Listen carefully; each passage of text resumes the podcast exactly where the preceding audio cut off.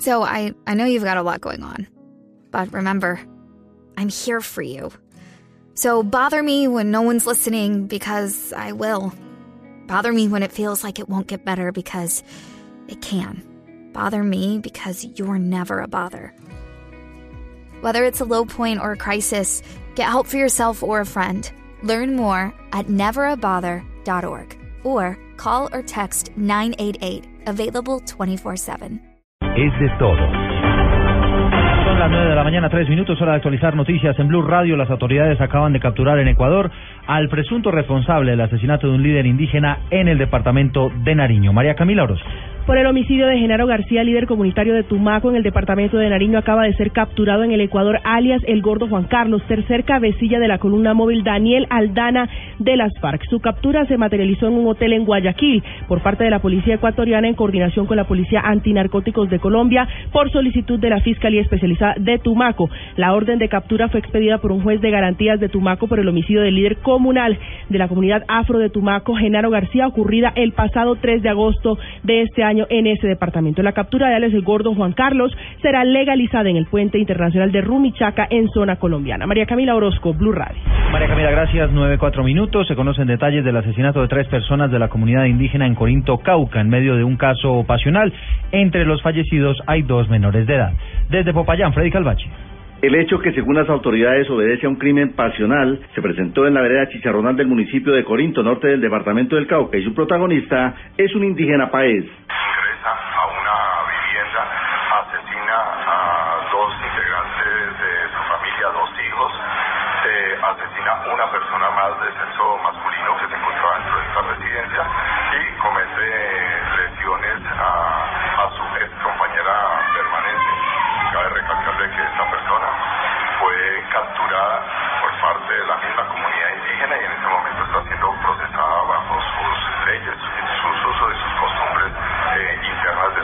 El comunero fue capturado por las autoridades indígenas y será juzgado bajo su legislación. En Popayán, Freddy Carbache, Blue Radio.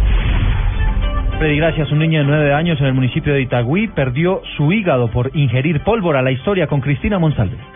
En el hospital Pablo Tobón Uribe se recupera el menor de nueve años, quien sufrió una grave intoxicación al ingerir un tote de pólvora que le produjo la pérdida de su hígado. La madre del niño, Tatiana Pérez, explicó que el menor debió ser trasladado a un centro asistencial luego que presentara síntomas como vómito constante. Estaban quemando totes y su tita empezó como a ser curioso y empezó a masticarlo. Que como vio que no le hacía nada, entonces él empezó a escupirlo. Eh, Él empezó con un vómito y él dijo pues que no eh, tenía un problema el menor recibió un trasplante de hígado del que se está recuperando de manera satisfactoria. Los médicos toxicólogos han advertido que la intoxicación con un tote puede matar a un niño y cuatro pueden acabar con la vida de un adulto. En Medellín, Cristina Monsalve, Blue Radio. Cristina, gracias. Las autoridades están alarmadas por el alto número de accidentes que involucran motocicletas, porque la gran mayoría de ellas no están cumpliendo con las revisiones técnico-mecánicas. Verónica Rincón. Un informe sobre accidentalidad de motocicletas en Bucaramanga y su área metropolitana revela que el 20% de los accidentes de tránsito ocurridos en esta clase de vehículos corresponden a fallas mecánicas. Juan Baraja, representante del gremio de centros de diagnóstico, expresó que de las 300.000 motos que circulan por la ciudad, solo 100.000 realizan la revisión de las mismas. Y lamentablemente el 20% de los accidentes de tránsito son aducidos por fallas mecánicas. Entonces, si estas personas, estamos hablando de más de 200.000 motocicletas que están circulando en el área metropolitana, sus usuarios no saben en qué condiciones están, muy probablemente es un altísimo riesgo de accidentalidad. De las 48 personas que este año han muerto en accidentes de tránsito, 34 corresponden a motociclistas. En Bucaramanga, Verónica Rincón, Blue Radio. Son las nueve de la mañana, siete minutos. Avanzamos con la información aquí en Blue Radio.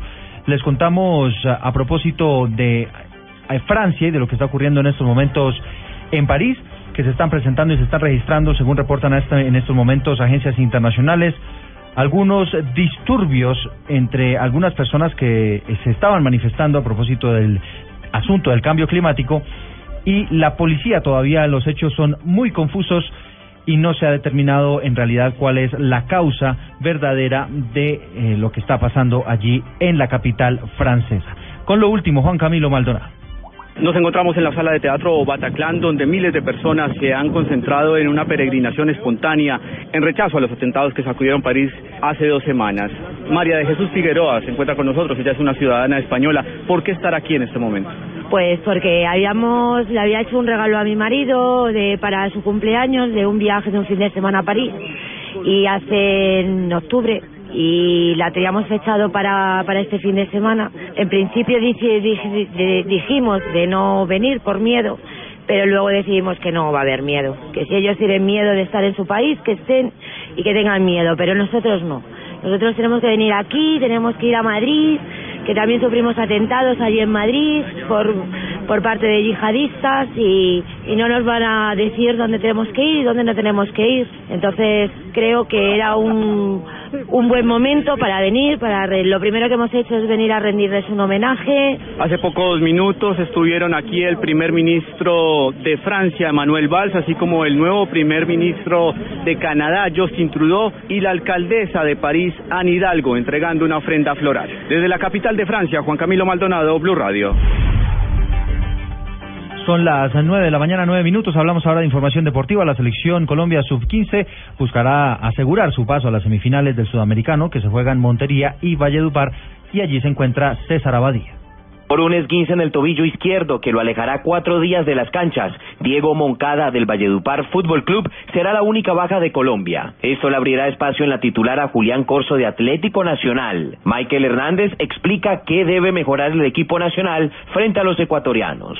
hay que corregir más en la parte del medio, ya que hay algunos jugadores que son muy buenos ofensivamente, pero no tanto defensivos. Tienen que corregir. Colombia es segunda del grupo A con seis puntos y un empate le bastará para acceder a semifinales del torneo. La selección de Ecuador es tercera con cuatro unidades. Desde Valledupar, reportó César Abadía para Blue Radio. Noticias contra reloj en Blue Radio.